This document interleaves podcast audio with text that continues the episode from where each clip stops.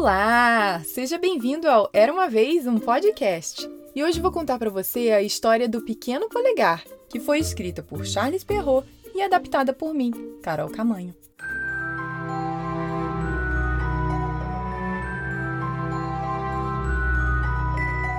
Era uma vez um casal de lenhadores muito, mas muito pobre que tinha sete filhos. O caçula era tão pequenininho que, quando nasceu, era do tamanho de um dedo polegar. Foi assim que deram-lhe o apelido de Pequeno Polegar. Alguns anos depois, a família dele estava na miséria, sem ter o que comer nem nada. Foi então que os pais resolveram se desfazer de seus filhos. Isso mesmo! Para eles, era melhor deixá-los sobreviver pelo mundo do que todos morrerem de fome juntos. Foi assim que o lenhador disse à sua mulher quando as crianças estavam deitadas: Você está vendo que não podemos mais alimentar nossos filhos? Estou resolvido a levá-los amanhã ao bosque para que lá eles se percam. Como assim? exclamou a mulher. Você teria coragem de abandonar seus próprios filhos? Que absurdo! Porém, pensando na dor que sentiria ao vê-los morrer de fome, concordou com o plano e foi deitar-se chorando que decisão difícil. O pequeno polegar ouvira o que eles tinham dito e não dormiu mais o resto da noite imaginando o que poderia fazer para que isso não acontecesse. Levantou-se muito cedo e foi até a beira de um riacho onde encheu os bolsos com pedrinhas brancas. Eles saíram de casa juntos e o pequeno polegar nada disse do que sabia a seus irmãos. Foram para uma floresta com muitas árvores eram tantas árvores que a dez passos de distância ninguém se via mais. O lenhador começou a cortar lenha e seus filhos se puseram a apanhar gravetos para fazer feixes. O pai e a mãe, vendo-os ocupados trabalhando, afastaram-se deles pouco a pouco e fugiram com o coração apertado, mas pensando no bem de todos.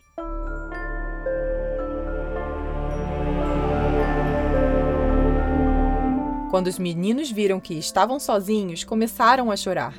Mas Pequeno Polegar, muito esperto, tinha jogado as pedrinhas brancas que trazia em seus bolsos por todo o caminho e disse: Calma, não tenham medo. Eu levarei a gente de volta para casa. É só vocês me seguirem. Na hora em que os lenhadores chegaram em casa, um amigo deles apareceu e deu-lhes 80 reais que lhes devia há muito tempo e que eles não esperavam mais receber. Como eles não comiam há dias, a mulher do lenhador comprou três vezes mais carne do que seria preciso para o jantar dos dois. Quando já tinham comido bastante, ela disse: Ai, que desgraça! Onde estarão nossos filhos? Como será que eles estão? Eles poderiam estar aqui comendo com a gente agora. Nesse momento, as crianças na porta começaram a gritar: Nós estamos aqui, nós estamos aqui! Uhul! A boa mulher correu depressa para abrir a porta e disse-lhes, beijando-os: Ai, eu estou tão contente porque vocês voltaram, meus filhos queridos. Ai, vem aqui. Deixa eu dar um beijinho. Para, mãe, Ai. para. Puseram-se à mesa e comeram com um apetite que enchia de satisfação o pai e a mãe. Esta alegria durou enquanto duraram os 80 reais. Quando o dinheiro acabou, recaíram na mesma tristeza, e resolveram soltar os filhos outra vez na floresta. O pequeno polegar decidiu fazer o mesmo que fizera na primeira vez e levantou-se muito cedo para ir juntar as pedrinhas, mas viu que a porta da casa estava fechada com chave. Sua mãe deu a cada um um pedaço de pão para o almoço, então ele teve a ideia de fazer com o pão o que fizera com as pedras, jogando bolinhas de miolo por onde eles passassem. O pai e a mãe os deixaram no lugar mais fechado e escuro da floresta. O pequeno polegar não ligou muito porque acreditava que encontraria com facilidade o caminho. Porém, teve uma grande surpresa. Não achou mais uma só migalha. Os pássaros tinham vindo e comido tudo. E agora? O que, que a gente vai fazer? Disse um dos irmãos. Ai, estamos perdidos. Chorou um outro. Pequeno Polegar, muito calmo, disse: Não vamos nos desesperar. Vamos ficar todos juntos e andar até a gente achar algum lugar. Sem saber para onde ir, começaram a caminhar pela floresta quando, de repente. Nossa, estamos salvos! exclamou o irmão mais velho, pois haviam encontrado um castelo muito grande e resolveram bater na porta.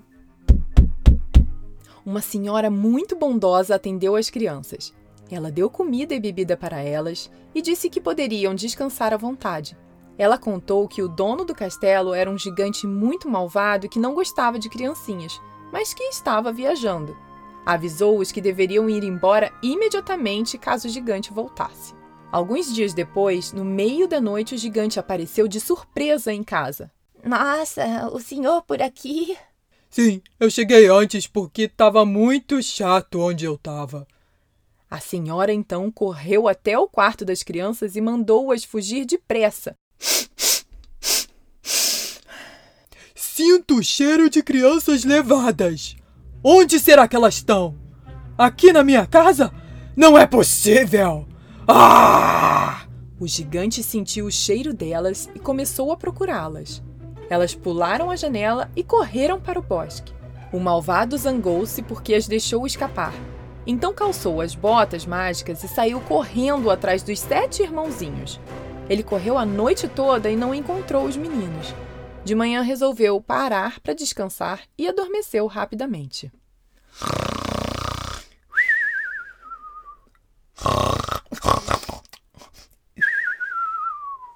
Os meninos estavam por perto e ouviram um ronco super alto. Devagarinho foram ver quem estava dormindo e era o gigante.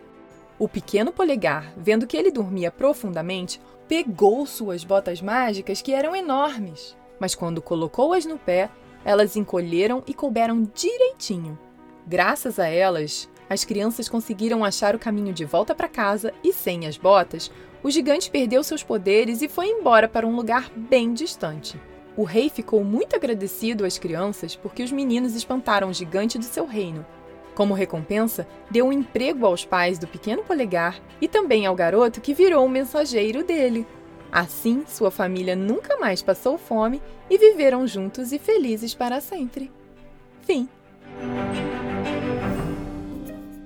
E aí, gostou dessa história? Ela começa bem triste, mas depois é só alegria, né? E uma novidade: se você ouve o Era uma Vez um podcast pelo Spotify, agora dá para salvar em uma playlist. Então faça uma só com suas histórias preferidas e deixe rolando para o seu filho soltar a imaginação. E lembre-se de que esse mês, por ser o mês das crianças, além dos dias 7 e 17, vai ter uma história também no dia 27 de presente para você. Oba! Então fala pro seu amiguinho ou amiguinha para vocês ouvirem juntos e se divertirem. E visite o site era